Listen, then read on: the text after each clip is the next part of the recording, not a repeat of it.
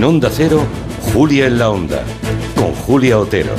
A ver, que se oiga con cuántos estamos. Venga, va. Venga, arriba. Muy bien. Bien. Muy buenas tardes a todos. Arrat Saldeón.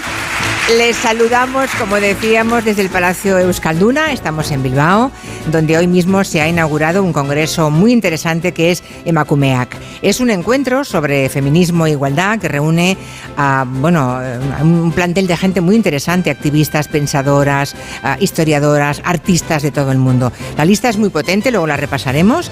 Eh, y la verdad es que allá donde se juntan tantas mujeres interesantes, está muy bien que esté la radio presente, ¿no? A lo largo de la tarde tendremos el placer de charlar con, algunas de ellas, muchas llegadas de otras provincias en tiempos duros o de otros continentes incluso.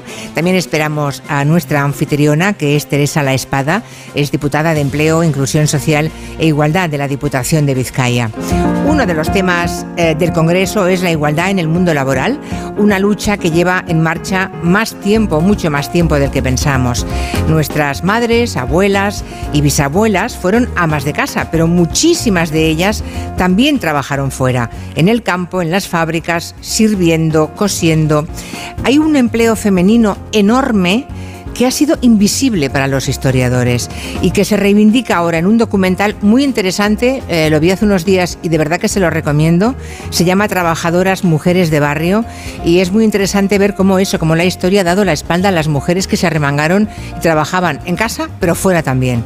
Hablaremos con algunas de sus protagonistas, también con la historiadora eh, Pilar Pérez Fuentes y si alguien de ustedes fue pues una de esas mujeres o, recuerdan a su madre o a su abuela contando, contándole cómo fue su historia en los años 40 o 50, 60, en la época de la mina, en el textil, en la fábrica, en la mina. Nos encantará escuchar su voz. El WhatsApp está disponible como siempre, 638 442 081.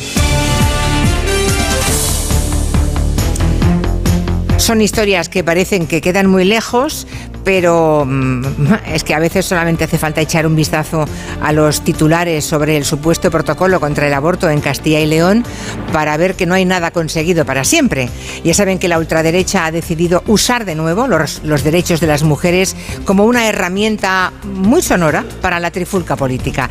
Y el PP la verdad es que tardó mucho en reaccionar. ¿Por qué esa falta de reflejos por parte de Alfonso Fernández Mañueco?